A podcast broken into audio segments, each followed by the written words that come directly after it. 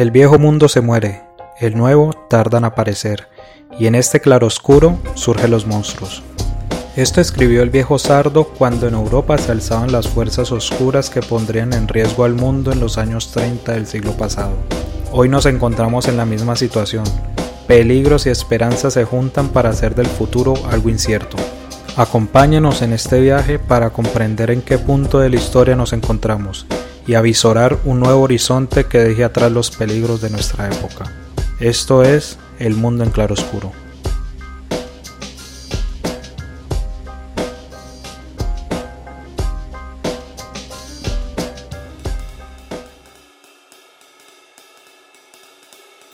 Como vimos en el anterior episodio, la migración venezolana pasa por la radicalización del flujo migratorio de personas residentes en Venezuela hasta Colombia.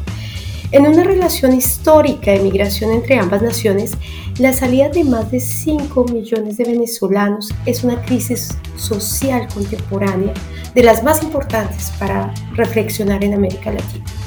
Dentro de estas personas que salen a buscar un mejor futuro, las mujeres son protagonistas con condiciones iniciales desiguales gracias a un sistema sociopolítico patriarcal, estas deben superar barreras, discriminaciones y violencias para lograr una vida digna en un país extraño. Y ahí radica la importancia que pensemos la relación entre la migración y la condición de género. En la conducción Angie Ordóñez, en la producción Sergio Hernández. Este es El Mundo en Claro Oscuro y hoy hablaremos de la migración de mujeres venezolanas hacia Colombia. Para hablar de este tema, contamos con la participación de Solange Bonilla, quien es socióloga de la Universidad del Valle, cuenta con una especialización en cultura de paz y derecho internacional humanitario de la Universidad Javeriana. Además, se graduó de la maestría de construcción de paz de la Universidad de los Andes y actualmente es investigadora de la especialización de paz y desarrollo territorial de la CUN. Bienvenida, Sol. Un gusto que nos acompañes. Muchas gracias, Angie. Saludos a todos y a todas. En muchas ocasiones hemos escuchado la idea de que la migración tiene rostro de mujer. Para empezar, quisiera preguntar, ¿cómo podríamos pensar la migración desde este punto de vista de las mujeres, evidentemente? Gracias, Angie. Pues bueno, así como dijiste en la introducción, eh, los procesos migratorios siempre han estado marcados por la migración femenina, si esto es de vieja data, esto no es nuevo. Sin embargo, eh, solo desde la década de 1980 se comienza a hablar de la migración femenina a nivel internacional. Y esto se da por diversas eh, luchas y diversas movilizaciones de grupos feministas en Estados Unidos y en Europa. Y esto dio lugar a un campo en las ciencias sociales que se llama la feminización de las migraciones.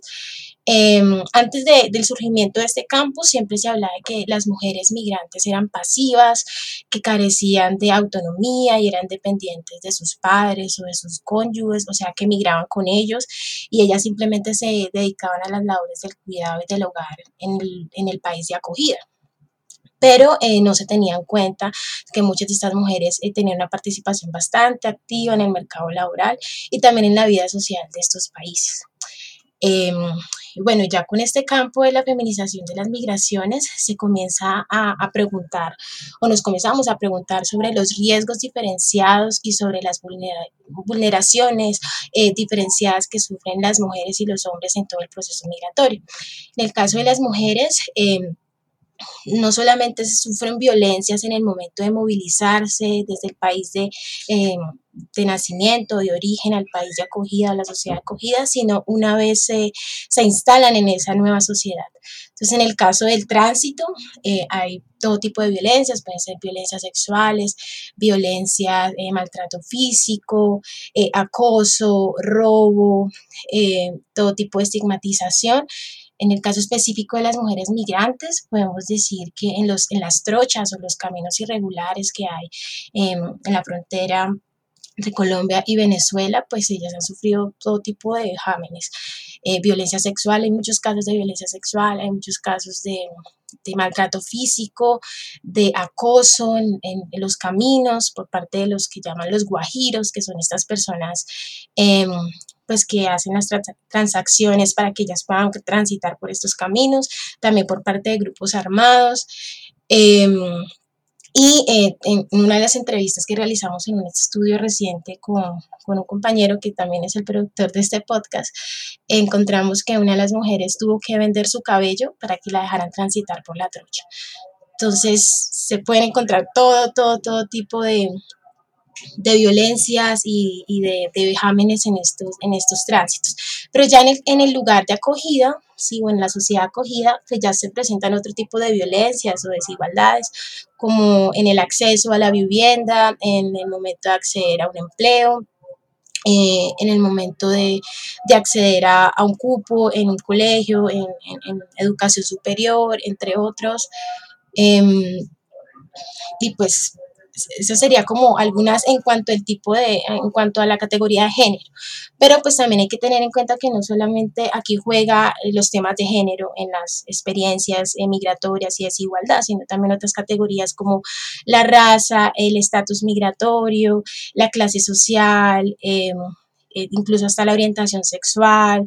Em, sí, hay como muchas eh, categorías que también se intersectan o, interactúan de forma muy directa con el género y que producen, eh, producen experiencias diferenciadas en el proceso migratorio. Entonces, en ese orden de ideas, nosotros podríamos hablar de que se tiene una discriminación inicial que es el hecho de ser mujer, pero, pero a eso se le puede sumar otro tipo de discriminaciones como la raza, la clase social, etcétera. Uno podría caracterizar, digamos, ese, eso como unas, un, un abanico de discriminaciones en ese caso. Sí, sí, absolutamente. Eso lo, lo, evidenciamos en este fenómeno migratorio venezolano en el país. Eh, a mí se me olvidó eh, también agregar el factor de la edad, ¿sí? O sea, no es lo mismo que tú migres, tengas 20 años, en una mujer blanca, eh, clase media alta y con estatus migratorio regular, a que seas una mujer indígena, adulta, mayor, de clase social baja y que estés con el estatus migratorio irregular, o sea, que no poseas pasaporte. Sí, cada uno de esos factores pues te limita el acceso a distintos servicios y derechos, incluso hasta a los mismos derechos te, te limita el acceso. Entonces, eh, si no tienes el estatus migratorio regular, pues no puedes eh, adquirir un empleo, o sea, no puedes obtener un empleo formal. ¿Y eso qué significa? Pues que te van a pagar menos, que puedes trabajar más de las ocho horas reglamentarias. También significa que que te puedes sufrir ciertas situaciones de acoso, abuso laboral de tipo sexual y pues te da miedo eh, decir o, denunciar pues porque tu estatus regular irregular te lo, te lo impide, ¿sí? Te da miedo de que te puedan deportar o te puedan, sí, estar constantemente este miedo de que algo te va a suceder si tú eh, denuncias o, o dices algo, incluso puedes perder el mismo empleo. Entonces sí, podríamos decir que, que todas estas categorías juegan en algunas ocasiones a favor eh, para las mujeres, pero en otras puede que no tanto. Bueno, entonces en ese orden de ideas, en términos generales, ¿cómo se podría caracterizar esas condiciones de vida de estas mujeres migrantes venezolanas en Colombia? Bueno, lo primero es eh, que antes como hablar un poco de estas condiciones de vida, sí me gustaría hablar sobre el fenómeno migratorio de los últimos seis años, cinco años eh, venezolano, que algunos autores han denominado la migración de la desesperanza. Eh, ¿Por qué se le llama así? Porque pues las personas que han migrado no lo hacen porque realmente quieran hacerlo, sino porque se sienten obligadas y la migración es más que todo como una estrategia de supervivencia porque en su lugar de residencia de origen no cuenta con, con servicios básicos para poder ellos tener unas condiciones de vida dignas mínimas. ¿sí? Entonces eh, no cuentan con alimentación, no cuentan con servicios públicos como agua corriente o, o fluido eléctrico, no cuentan con internet, no cuentan con, con acceso a la salud, no hay medicamentos, el empleo que tienen, por mucho que trabajen, al final del mes el dinero no le alcanza para más allá de harina, eh, una cubeta de huevos y algo más, ¿sí? O sea, no les queda para poder suplir otro tipo de necesidades que tengan estas personas pues deciden migrar, ¿sí? Por las mismas circunstancias sociales, económicas y políticas de crisis en el país. Entonces, ¿esto qué hace? Pues que las personas que migran, migran en una situación de altísima, altísima vulnerabilidad. Pues en los últimos años, según cifras de ACNUR y, y la, de la OIM, mm, más de 5 millones de personas han migrado de Venezuela, ya sea a, países de América Latina como a Europa o, o, a Estados Unidos. Y Colombia alberga el 31% de estas personas. 31% de estas personas, más o menos 1.700.000 y la mitad de este millón setecientos mil son mujeres. Entonces también es algo muy importante este fenómeno migratorio, que las mujeres no son una minoría, como a veces se suele mirar estos, este campo, ¿sí? Como que vamos a analizar la minoría de mujeres que migran, ¿no? Esto es la mitad de la población. Y bueno, ¿qué característica tienen estas mujeres? Pues como ya dije, vienen unas condiciones de altísima vulnerabilidad, vienen huyendo, entonces no cuentan con los recursos económicos suficientes para costearse el viaje. Muchas de ellas eh, tienen que pedir prestado a todos los familiares y amigos que vienen el exterior para simplemente pagarse el bus hasta la frontera con Colombia, ya sea eh, con Cúcuta o en, el caso de, de Maicao. Eh, eso por un lado. Lo otro, en cuanto a la edad, son mujeres jóvenes, sí, mujeres entre los 20 y los 40 años, Muchas viajan solas o viajan con amigos, familiares o con sus parejas. Pues las que más sufren riesgos son las que viajan solas y puede suceder todo tipo de cosas en, aquí sino no porque sus amigos o familiares les van a defender si sucede algún tipo de violencia, sino que pues si son más personas hay más posibilidades de, de, actuar en el momento en que suceda algún tipo de evento violento. ¿sí? Eh, lo otro es que son mujeres que no tienen experiencia migratoria, Muchas ni siquiera habían salido de su pueblo, nunca, o de su ciudad, nunca. Es la primera vez que salen del pueblo y también del país. Entonces se enfrentan, o sea, todo es nuevo para ellas, absolutamente todo. Em, no son mujeres con baja escolaridad, su nivel educativo es alto, muchas ya culminaron el bachillerato, tienen un técnico o estudios tecnológicos y también hay profesionales, personas con, con posgrado pero en el momento de emigrar, este factor no tiene mucha incidencia. O sea, le va igual en cierta medida a una persona que tenga bachillerato que a una que tenga posgrado, por las mismas condiciones de vulnerabilidad en la que se encuentra. Si no cuentan con el dinero o con, con los recursos suficientes para poder costearse un buen viaje y llegar a, la, a la ciudad de acogida que podría ser cualquiera de las ciudades principales de Colombia, como, no sé, Bogotá, eh, Cali, Barranquilla, Medellín, no, no llegan a, estos lugares con una red de apoyo fuertes que les permitan insertarse de buena manera al mercado laboral. Y esto también está mediado por por el estatus migratorio. Ellas, muchas viajan sin pasaporte. Entonces, si tú viajas sin pasaporte o, viajas con el pasaporte pero no te lo sellan porque te toca pagarle a la Guardia Nacional para que te, para que te deje pasar, ¿sí? O porque está cerrada la frontera y no puedes, pues eso eso interfiere en todo de ahí en adelante, ¿sí? en el acceso a vivienda, en el acceso al trabajo, etc.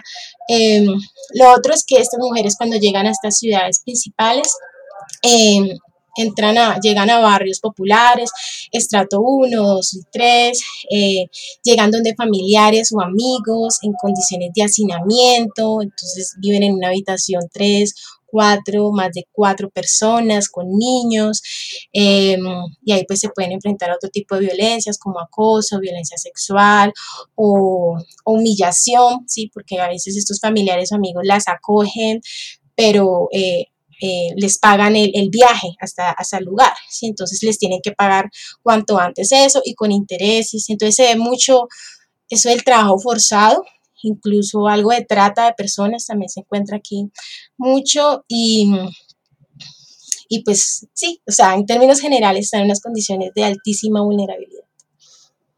Pero es muy interesante lo que dices porque es una caracterización que va un poco fuera de los movimientos migratorios, digamos como el caso de Siria, que eran, que eran casos donde salían los hombres, ¿no?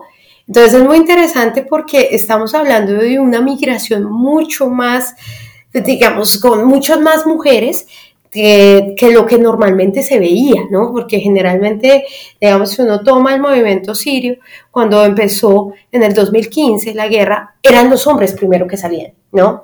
Y en este caso ya se habla de mujeres solas que se van a buscar una mejor vida a pesar de que las condiciones pues no son las mejores y además que están en una situación de vulnerabilidad extrema, sin importar su clase social, ¿no? En este caso, es, es, es impresionante porque, o sea, se ve un movimiento migratorio que es caracterizado también por, por, no por una homogeneidad en estas personas que migran, sino por sino una heterogeneidad, ¿no? O sea, personas de cualquier, de cualquier tipología de clase social se van fuera del país. Entonces, la situación hace que, uno vea que, que realmente la situación en Venezuela no está bien y que Colombia no tiene una capacidad de recepción tan alta, ¿no?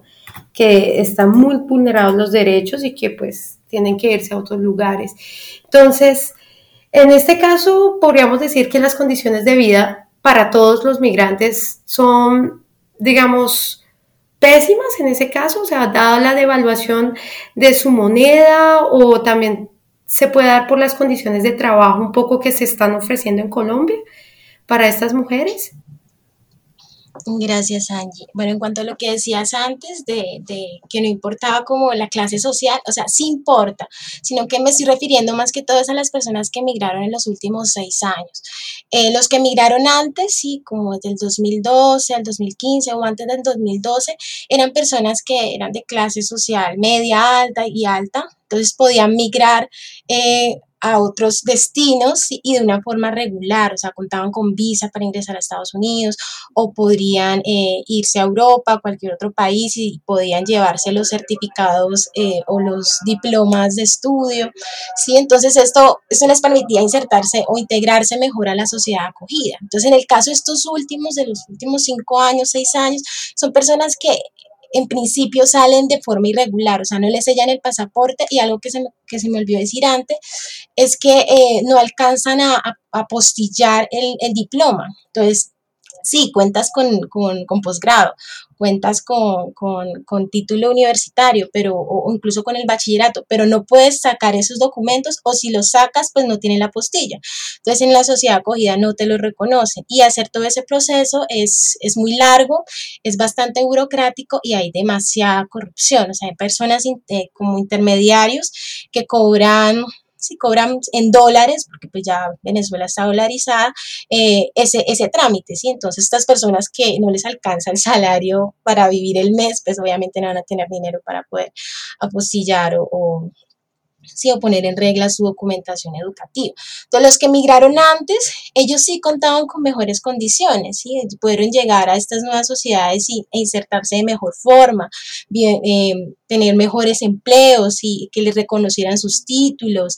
Eh, también algo que, pues, que se debe tener en cuenta es que Venezuela fue por más de, dos décadas o de 20 años un país eh, que era antes receptor de migrantes, no solamente de América Latina, sino de Europa y en muchos lugares del mundo.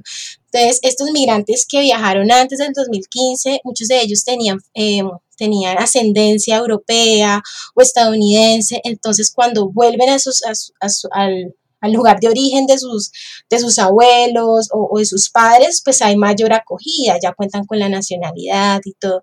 Es muy distinto a estos otros. Estos otros ya son más bien personas de clase media baja, que sí tuvieron acceso a la educación superior, porque en Venezuela em, había acceso a la educación superior de forma gratuita, ¿sí? pero pues no, no, no contaban como con los recursos económicos para costearse bien eh, el viaje. Entonces, desde, este, desde el punto de vista laboral, hay un problema generalizado que ronda la vida de quienes viven en Colombia, la precariedad. En ese sentido, ¿cómo les ha afectado a estas mujeres esa precariedad laboral?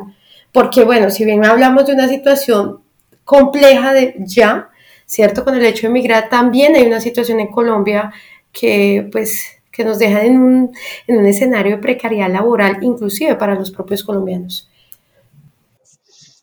Listo, Angie, muchísimas gracias por esa pregunta. Esto es clave. Eh, la precariedad laboral está a través, atraviesa la experiencia migratoria de estas mujeres sí, que migraron en los últimos seis años en todo sentido. ¿sí? ¿Por qué? Por o sea, todo en parte lo explica su estatus migratorio. Al no contar con, con pasaporte sellado o con PEP, que es el permiso especial de permanencia, no pueden acceder a un empleo formal, un empleo formal que les pague un, salario que, pues, que se acoja a, la, ley, que les pague salud y les pague eh, pensión. Si estas personas no, estas personas les toca solucionarse eh, los ingresos económicos diariamente. Entonces, muchas de ellas cuando llegan al país, como no pueden encontrar trabajo rápidamente, entonces se dedican a actividades laborales informales, como vender café o vender tinto, que llaman, em, vender dulces, eh, fritanga, eh, también pues trabajan a veces como en, establecimientos como panaderías, bares, restaurantes, y como son como los lugares donde más las acogen, pero es donde también más eh, precariedad laboral encuentran. ¿Por qué? Porque son horarios de más de 8 horas a 12 horas diarias por eh, un sueldo de 25 mil pesos el día o 30 mil pesos el día y eh, no, es, no, no tienen un contrato laboral, le pagan el día. Entonces, en cualquier momento le pueden decir, ya no vuelva. Entonces, eh, hay muchísima inestabilidad laboral ahí. Eso por un lado, en cuanto al desempleo, pues es altísima la, la tasa, nosotros en la investigación que antes te comenté, analizamos datos de la gran encuesta integrada de hogares de febrero del 2020 y de diciembre del 2020 y encontramos que la población más vulnerable eh, en el país pues son las mujeres venezolanas. El porcentaje de desempleo era del 23% en febrero, eh, mientras que el de los hombres venezolanos era del 9.8% y en el caso de los hombres colombianos era del 10.8%. Lo anterior no quiere decir que las mujeres colombianas pues, estuvieran en mejor situación, ¿no? Son la segunda población más vulnerable, su porcentaje es 16.6. Entonces, eh, algunos se preguntarán por qué los hombres tienen tan poco eh, porcentaje de desempleo. Entonces, eso tal vez lo puedo un poco explicar el tema de, de los domiciliarios y hay muchos hombres que han logrado eh, insertarse en todo este mercado de, de Rappi, de, de, domicilios y de todo esto. Eso por un lado. Y lo otro es que pues eh, tienen acceso a las obras de construcción. Entonces ahí pues también les pagan muy, bajo, pero pues tienen mayor posibilidad de ingresar ahí. Hay muchas obras en, estas ciudades principales de Colombia. Em, y ya con, con, todo lo de la pandemia, ya en diciembre, estas cifras cambian un poco. La tasa de, de desempleo de las mujeres venezolanas baja un poquito y la de los hombres también baja, mientras que la de los hombres y las mujeres colombianas sube.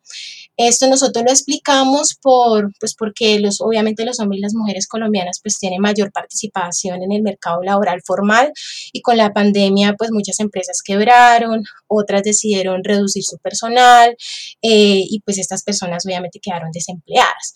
En el caso de los, eh, de los hombres y las mujeres migrantes, por un lado, podríamos decir que, que algunas personas sí se regresaron a Venezuela, aunque el porcentaje no es muy significativo, pero sí, algunos se regresaron y eso puede hacer que bajara un poco la tasa. Y también el, el hecho de que pues como ellos están en una condición de extrema vulnerabilidad, ellos no se van a quedar manicruzados a esperar a que les llegue un empleo, ¿no? Entonces hay muchos casos de, de personas que ingresaron en la informalidad. Entonces, a cantar en los buses, a pedir en los semáforos, eh, a, a, pedir en, los buses, a tener más em, puestos de venta de tintos.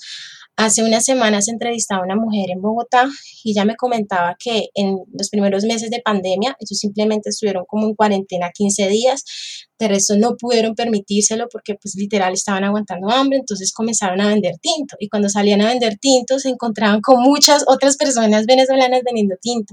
Entonces la venta de tinto es como la primera opción que ellos encuentran, más que todo en ciudades así como Bogotá, que son muy frías y que y pues que a nadie le cae mal a cualquier hora del día una vida caliente. ¿sí? En otras ciudades me imagino que, que hay otro tipo de ventas así ambulantes que, que, pues, que son la primera opción en el momento en que ya no encuentran con, con, con, con ingresos. Eh, ya específicamente en el tema de la pandemia, eh, han habido algunas redes de apoyo, o sea, no, no están completamente desprotegidas y solas. Sí se, eh, se ve el apoyo por parte de iglesias, de iglesias cristianas, iglesias católicas, eh, también iglesias judías, testigos de Jehová, eh, que pues acompaña a todos sus feligreses y les dan apoyos, ya sean económicos o en en especie o, les pueden acoger en sus casas porque pues también con la pandemia y no, como no tienen ingresos pues muchos les ha tocado dejar su lugar de residencia e irse a hacinar a otra casa de un amigo, un familiar o, alguna persona que les ayude. También se ha visto eh, el apoyo por parte de ONGs eh, nacionales, internacionales y en menor medida apoyos por parte del Estado.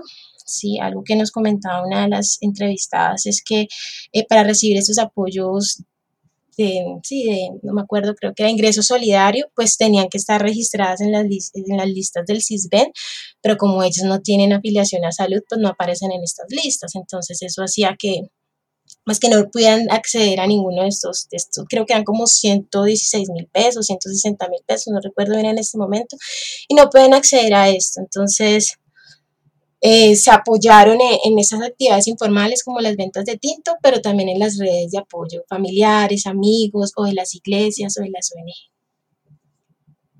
Pero es interesante porque claramente esta crisis venezolana también deslumbra lo que es la crisis colombiana de la precariedad. O sea, tenemos trabajos que no están bien pagados, tenemos una informalidad que ronda para, el, para Colombia, más del 60% de la población, y además de eso, tenemos una población que tiene mayor vulnerabilidad donde un gobierno que no, pues no tiene realmente una política de migración. No sé si en este caso ¿Tú conoces algo sobre, sobre esas políticas migratorias? Si hay un programa realmente que lo reciba o simplemente es hacer como el trabajo, digamos, que nadie quiere hacer.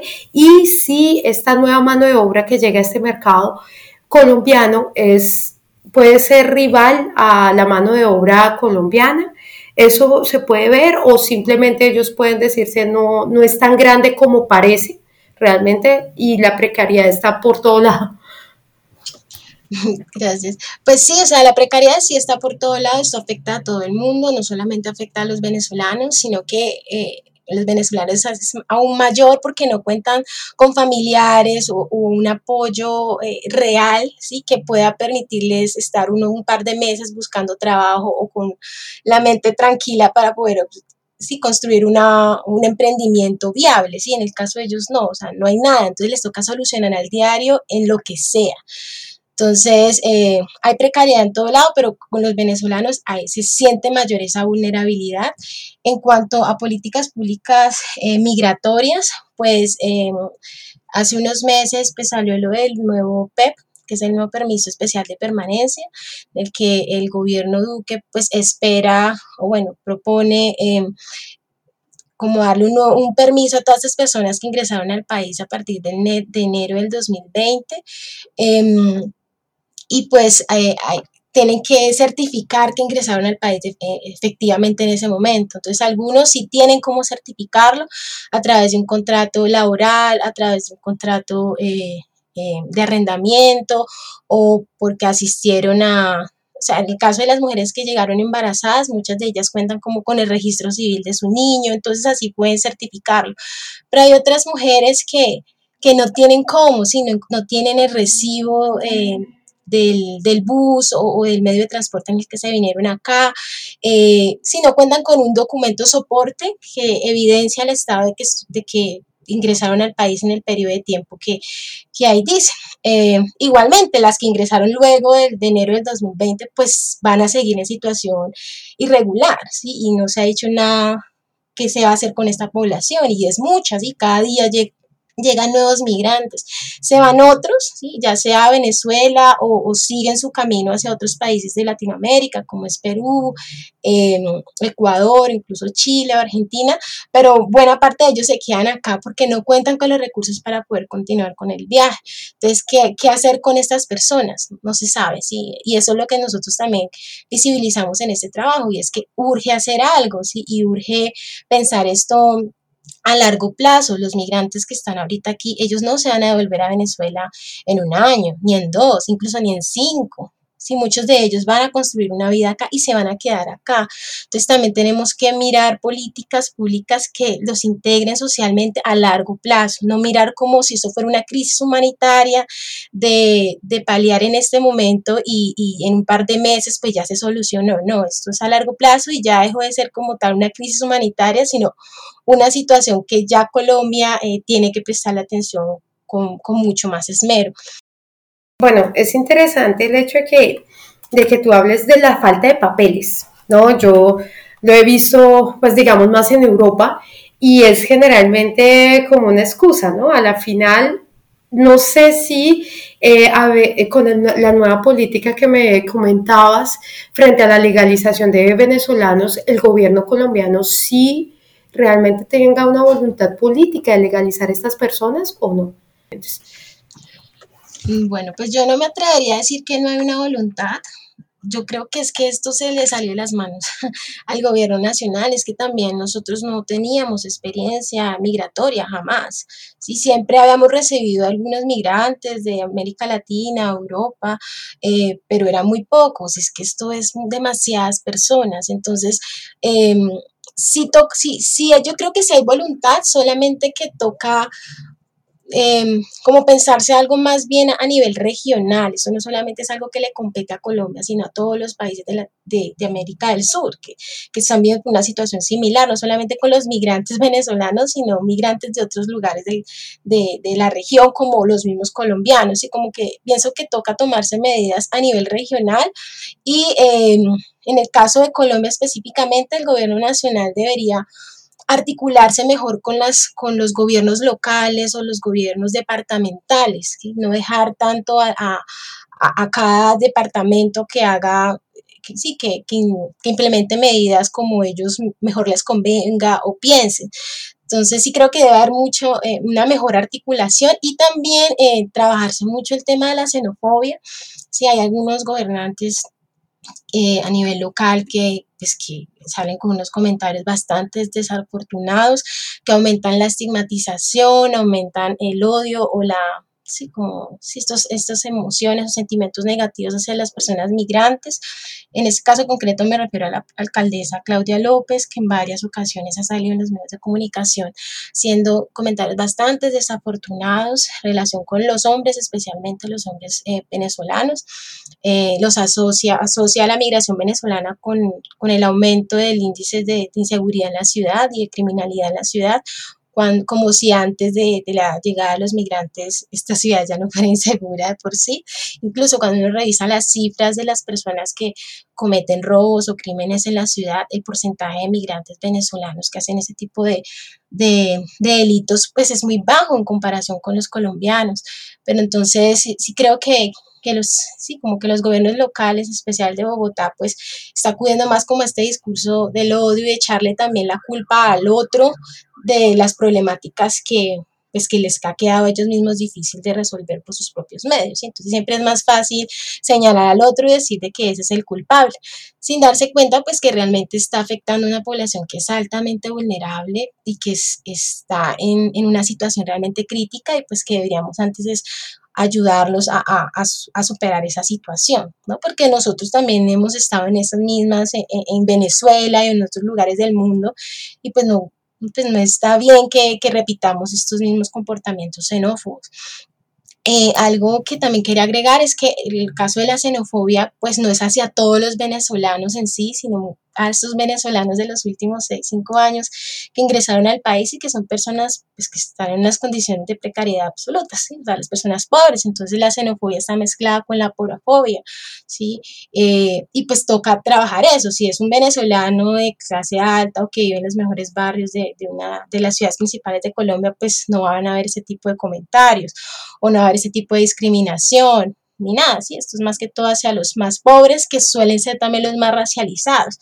Eh, que es algo que no comenté antes, que muchas de estas personas que viajaron en los últimos años son personas más eh, indígenas, negras, trigueñas o mestizas. La migración no es tanto de personas blancas como si sucedió en, en los periodos o las fases migratorias previas al 2015. Entonces, esto es un proceso migratorio racializado eh, que con con un, componente de género bastante fuerte y también de, clase social y, pues todo eso pasa por el, también con el estatus migratorio irregular.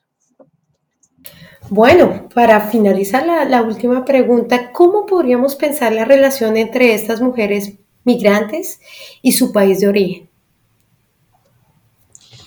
Listo, bueno, esto sí es, una pregunta un poco pues difícil. Nosotros lo encontramos varias veces, encontramos varias veces en las entrevistas que hicimos a mujeres migrantes que pues la añoranza del país es muy fuerte. No solamente del país, sino de la familia. Duele mucho tener a los familiares en, en otro lugar, ¿sí? Y eso pues a ellas las, marca todos los días, llaman a sus familiares, eh, todos los días se comunican con ellos, eh, siempre están pensando cómo están, si tienen el alimento, si están bien de salud.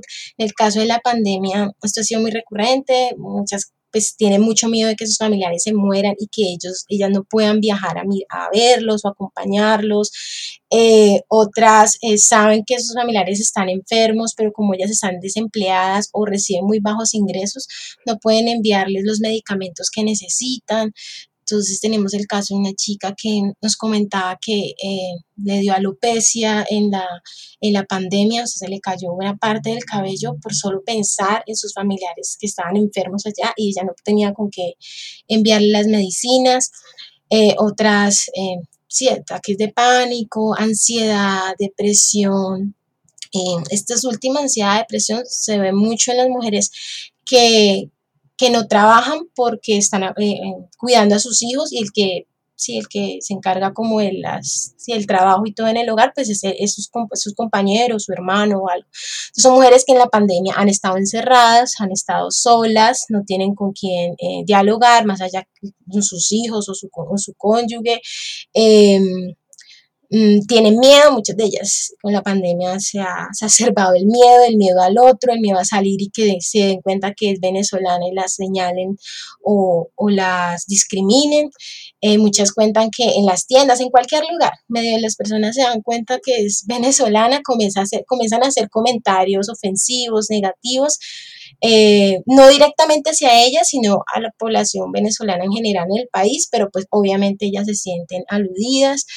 Em, y también algo que, que, no comenté antes, y es que eh, hacia las mujeres venezolanas está este, este estigma de que son prostitutas o trabajadores sexuales, como quiera llamárseles. Entonces están los comentarios de la venezolana vende tinto mañapa, ¿sí? ñapa es que ofrece servicios sexuales y, siempre se quieren ir como por ahí en, algunos em, lugares donde ellas laboran, ¿sí? Entonces empiezan trabajando en una panadería, pero al final el jefe les comienza a pedir servicios sexuales porque asocian de que como es venezolana, pues pues dañar, ¿sí? O si trabajan en un restaurante lo mismo, o si venden tinto en la calle, o si cantan el bus o en la plaza, como que siempre está como esta, estas insinuaciones sexuales.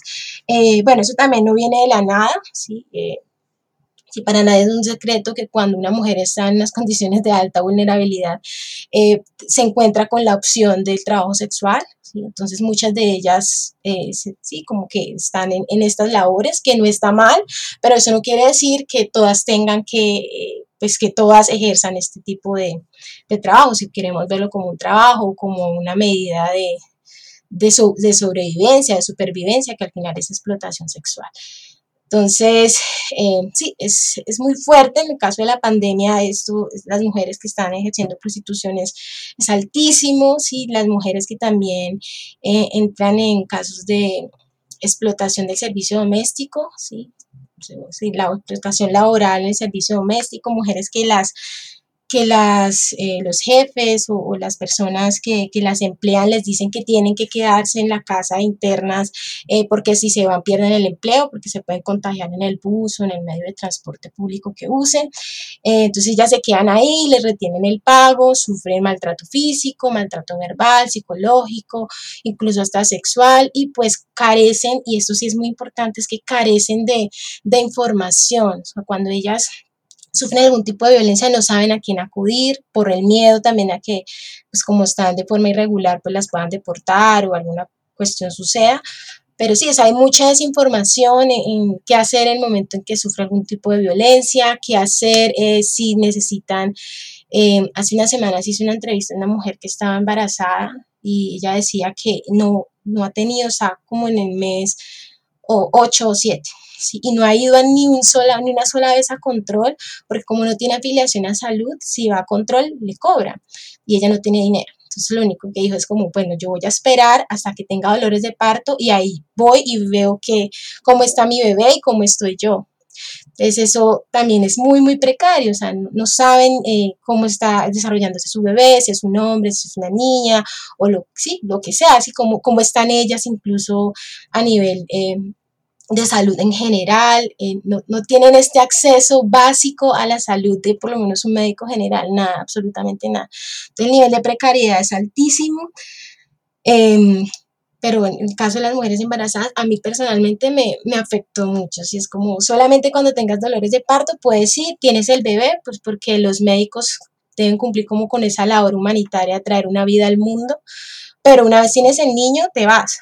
Te vas y ya continúas tu vida y si el niño tiene alguna eh, eh, dificultad a nivel de salud, pues ya te toca solucionarlo por, por tu lado.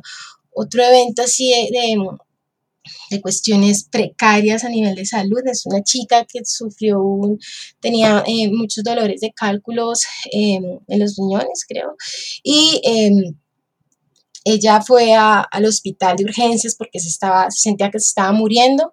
Sabía que si iba le iban a cobrar, pero aún así ella fue porque si no se iba a morir en la calle.